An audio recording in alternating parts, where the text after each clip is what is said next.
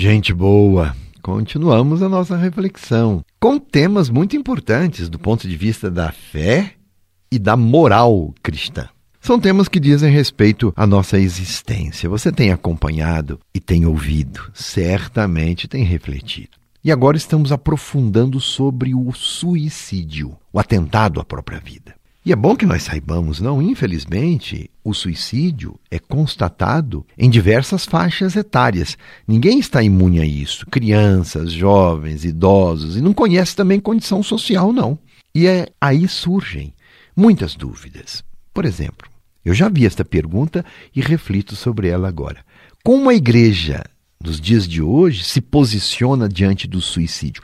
Quem comete suicídio tem salvação? Você já não se perguntou sobre isso? São perguntas frequentes que as pessoas fazem. Além de lidar com a dor da perda de um ente querido, os familiares e amigos sofrem angústia de imaginar se quem comete o suicídio está condenado por Deus ou não. Bom, vamos afirmar.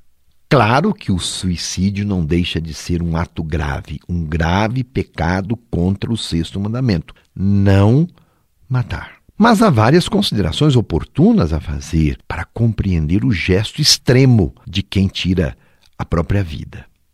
Reflitamos então sobre isso. Até o final do século XIX e a primeira metade do século XX, não eram celebradas pela Igreja as exéquias de quem houvesse cometido suicídio. Era assim, era um entendimento próprio da época. E durante muito tempo, a prática do suicídio excluía então a pessoa que se suicidou das celebrações litúrgicas da igreja. Este entendimento mudou a partir da ciência psicológica que veio dar uma grande contribuição na percepção do que se passa no interior da pessoa que assume tirar a própria vida. Veja como a igreja se abre aos conhecimentos da ciência para julgar e orientar os seus fiéis. Muitos elementos passaram a ser considerados que até então não eram colocados em debate a partir da ciência da psicologia. Um desses elementos é que, ao contrário do que se pensava, o suicídio pode ser um ato não voluntário, ou seja, não ser um ato consciente, querido, buscado. E do ponto de vista da fé e da moral cristã, o pecado somente acontece se se constitui um ato livre e consciente. Se não há consciência, não há pecado. O contrário de quem atenta contra a própria vida, que não está num nível de consciência de uma pessoa plenamente livre. Veja que entendimento importante isso. Então, o suicídio não é um ato de coragem, mas de fraqueza, de grande vulnerabilidade humana. E como tivemos a oportunidade de refletir, a depressão é uma das doenças que, se não bem tratada, em caso extremo, pode fazer com que a pessoa atente contra a própria vida. Numa condição dessa, a pessoa não está escolhendo livremente, não quer a morte, mas quer a vida, porque a vida que está vivendo lhe parece morte. Então, como haver uma condenação? E também outras circunstâncias podem levar a pessoa a cometer um tal ato. A igreja cuida de toda situação que tende a violar os princípios que defendem a vida. Defender a vida faz parte do próprio instinto de autoconservação humano. É algo básico da nossa existência. Todos nós temos instinto de autoconservação, de preservar a nossa vida.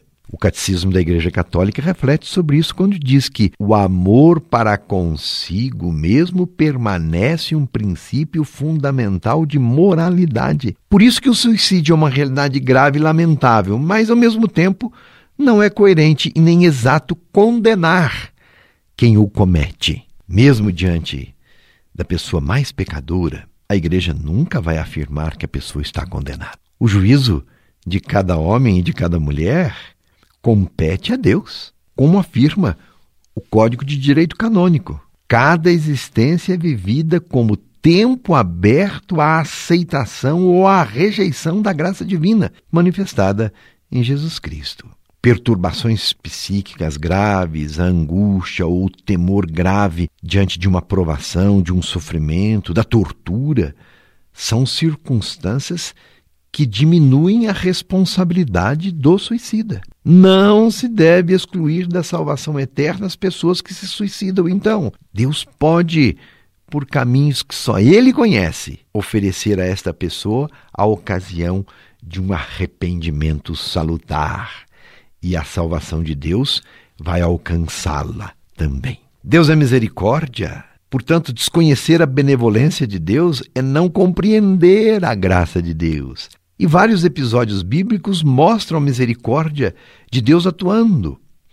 Pensemos aquele episódio da mulher adúltera, prestes a ser apedrejada, e Jesus provoca então uma reviravolta na cena quando diz: Aquele que não tiver pecado, que seja o primeiro a tirar a pedra.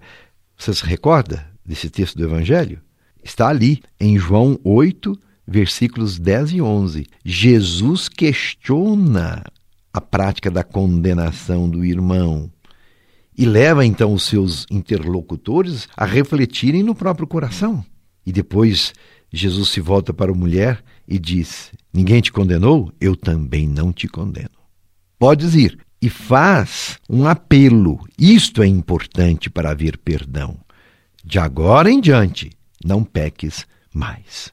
Quer dizer, o perdão é para nos dar a graça de resistirmos a toda tentação, apaga o pecado, nos torna fortes para nós convertermos e não pecarmos mais. Por isso, volto a repetir: não existe pecado que não tenha perdão quando há conversão. A graça de Deus perdoa qualquer pecado, por mais duro e por maior que ele seja. Mas é preciso que eu me converta. Na nossa existência, sempre temos possibilidade de refazer o caminho. E para uma pessoa que comete o suicídio, infelizmente não. Então, para ela, só a misericórdia de Deus. E podem ter absoluta certeza, a graça misericordiosa de Deus nunca nos falta. E mesmo o suicida pode, por caminhos desconhecidos, ser alcançado por este amor infinito de Deus podem crer nisso. Aprendemos mais um pouco, não é? Sobre questões de fé.